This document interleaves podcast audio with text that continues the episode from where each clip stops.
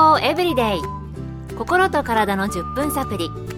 この番組はセブンス・デ・アドベンチスト・キリスト教会がお送りいたします。皆様お元気でしょうか？森田美恵です。今日もあなたやあなたの大切な人の心と体の健康に役立つ情報を短い10分間にぎゅっと詰め込んでお届けします。なおこの番組は健康情報番組で医師のアドバイスや治療に変わるものではなくすでに投薬を受けている方病院に通われている方はかかりつけの医師の指導のもとこの番組の情報も参考になさってください。日本では5月7日から13日は看護週間となっています。昨日に引き続き今日も現場で働いておられる看護師さんたちに聞いたお話をご紹介します。まず東京衛生病院の検診センターの産業保健師平尾和子さんの看護師になるきっかけです。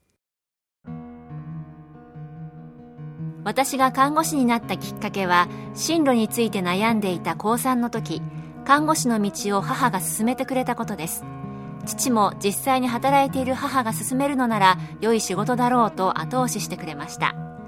そして新聞で優しい看護婦さんがいる病院と紹介されていた東京衛生病院系列の三育学院へと入学しました。看護学生時代は楽しくも大変な日々でした。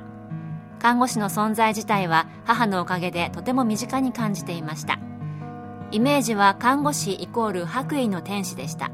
しかし学べば学ぶほど人間の生死にも関わる責任の重い仕事内容や厳しさも感じるようになりました。このまま看護師としてやっていけるのかという不安を抱えるようになっていた実習中。クリスチャンの患者さんが死に対して穏やかに受け入れている様子。それを支え共に祈る先輩看護師に影響されクリスチャンナースになりたいと思うようになりました。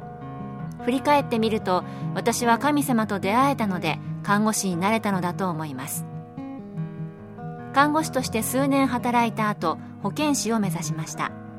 私が保健師を目指した頃は治療の場には看護師予防の場に保健師という雰囲気で保健師の活躍の場は役場中心でしたので安定した仕事として魅力を感じていたように思います。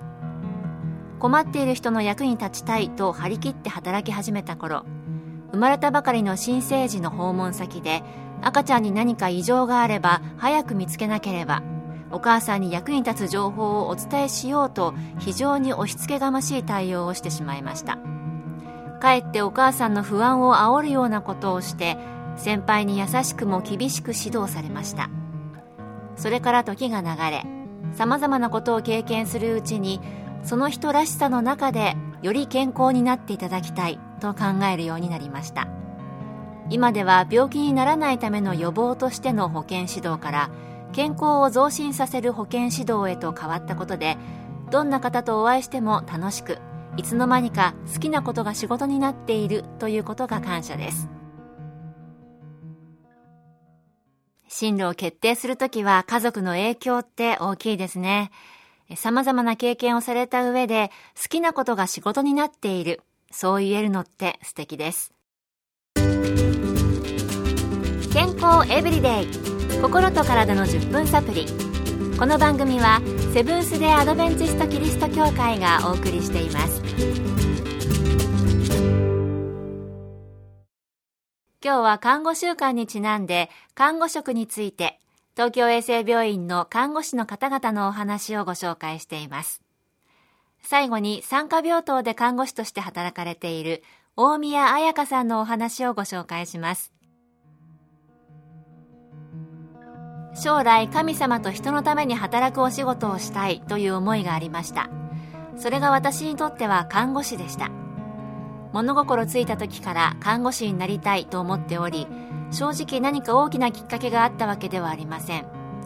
しかし一番最初の私の中での看護師のイメージは兄弟の出産のために母が入院していた産科病棟の看護師さんの姿でした。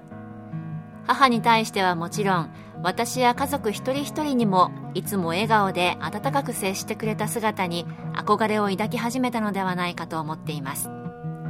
そんな私は現在産科病棟で働かせていただいています。それ以外にも今まで何度か家族が入院することや在宅療養を受けることがありましたが同じように私や家族のために気を配り心から働かれる看護師さんを見て私もいつかそのようになりたいと強く思うようになりました。確かに子供の頃に病院に行った時の看護師さんの印象って強いかもしれませんね。特に産婦人科などは特別なのかもしれません。大宮さんの最初に出会った看護師さんは産科だったようですが大宮さんご自身も産科病棟で働かれているんですね。さて、大宮さんの仕事のやりがいは何でしょう？妊婦さんや出産後のお母さん、そしてご家族が本当に幸せそうなお顔をされているのを見るたびに大きな喜びを感じます。出産後にお手紙をくださったり、病棟までご家族揃って会いに来てくださったりすることもあり、その度に何とも言えない感動があります。